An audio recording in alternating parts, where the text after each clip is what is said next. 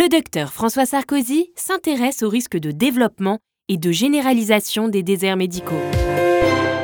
Et si les déserts médicaux nous menaçaient tous? En France, la loi garantit un accès égal pour chacun aux soins. La vérité est bien différente puisque selon l'adresse qu'est l'agence gouvernementale d'études, près de 5 millions de Français n'ont pas de médecin dans leur commune. On parle de 300 000 Français qui n'ont pas de premier recours, pas de médecin généraliste, pas de pharmacien et pas d'accès à un service d'urgence. On comprend bien que le torchon brûle, qu'il faut s'en occuper. C'est un sujet de priorité pour les Français et les choses ne vont pas s'améliorer quand on sait que plus d'un médecin sur trois a plus de 60 ans. Tous pour la santé, s'y est intéressé, nous allons parler des déserts médicaux.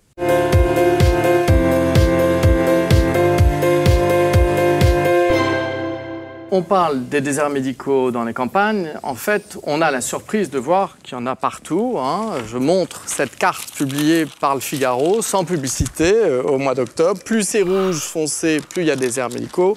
Il y en a absolument, euh, il y en a partout, y compris dans les zones urbaines et métropoles.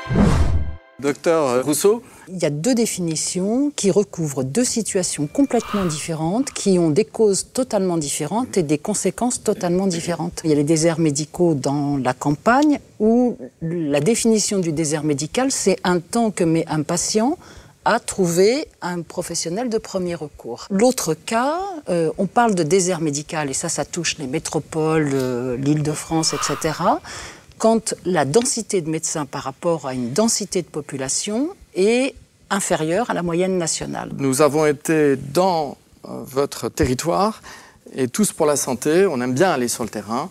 On va donner la parole et on va écouter les gens de la rue en Seine-Saint-Denis. Euh, si on veut euh, consulter en urgence, c'est très compliqué. Soit on passe par des centres de santé, et donc là, il faut attendre 2-3 jours pour avoir un premier rendez-vous soit on passe euh, par des généralistes, mais ils sont souvent, euh, enfin, ils font du dépassement euh, d'honoraires assez important.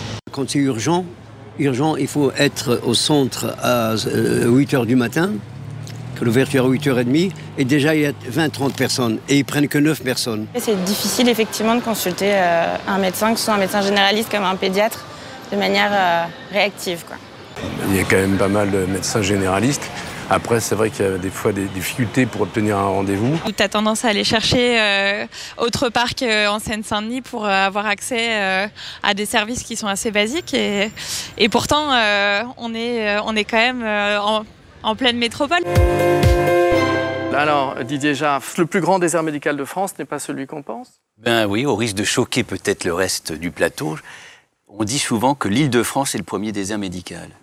Pourquoi? L'Île-de-France, c'est 12 millions d'habitants, c'est 9000 médecins généralistes, mais quand vous faites le rapport 9000, 12 millions, eh bien, il y a plus de 4,5 millions de franciliennes et de franciliens qui n'ont pas accès à un médecin généraliste comme ils devraient l'avoir en moyenne dans l'année. Tous pour la santé.tv était demandé à un ex-maire qui connaît bien le sujet de la santé parce qu'il a été ministre de la Santé, il est aussi président d'une grande région, les Hauts-de-France, à Xavier Bertrand, ce qu'il pensait des déserts médicaux et comment il luttait pour ces déserts médicaux dans sa région.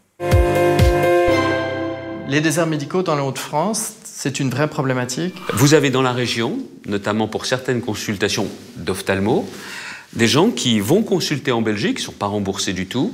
On a des, des spécialités complètes où il y a pas assez de professionnels et on a des territoires complets où il n'y a pas assez de professionnels.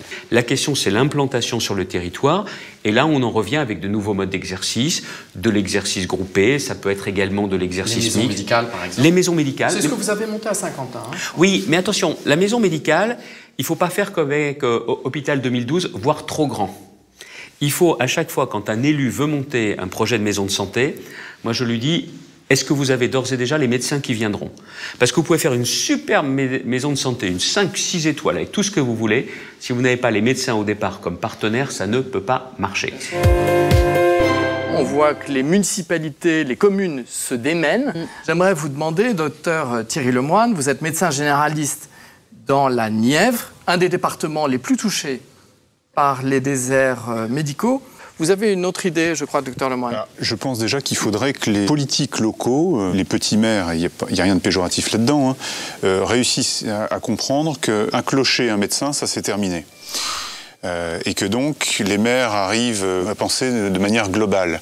Alors c'est sûr que le maire qui, qui, réussit à avoir un médecin passe pour un héros, et vis-à-vis de la population, ça devient un bon maire. Alors on voit fleurir dans, toutes les, euh, dans tous les villages de France des maisons de santé euh, pluridisciplinaires, enfin qui ne sont pas pluridisciplinaires puisqu'elles ce sont des coquilles vides. Donc il faut se méfier des fausses bonnes idées. C'est un vrai problème.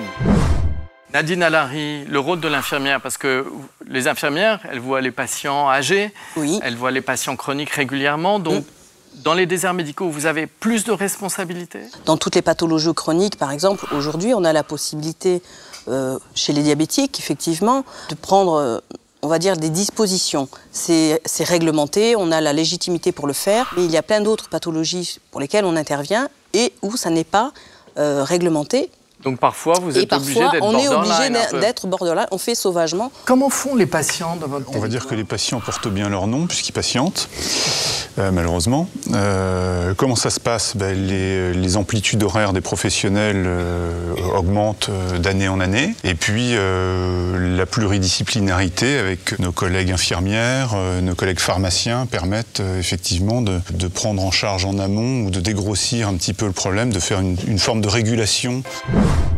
Je suppose que vous vous interrogez sur les raisons de ces départs des médecins euh, de Seine-Saint-Denis ou de certains quartiers. C'est lié à quoi? Pourquoi partent-ils? Il y a une spécificité francilienne, ne jamais l'oublier, qui est le coût du foncier.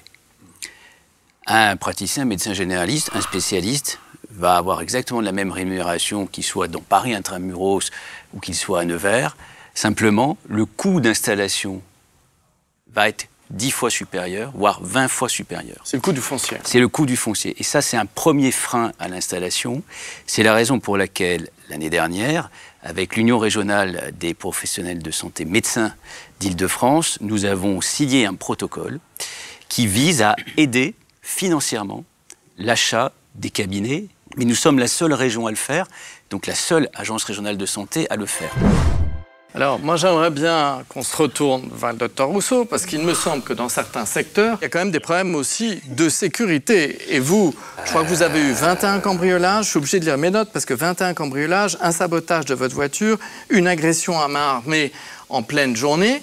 Alors, vous, vous êtes, euh, j'allais dire, euh, une survivante, euh, une résistante. Une résistante. Une résistante. Décrivez-nous comment ça se passe et, c'est lié à quoi cette insécurité? La Seine-Saint-Denis, c'est un département extrêmement attachant et moi, je suis fière tous les jours de travailler en Seine-Saint-Denis. Vraiment.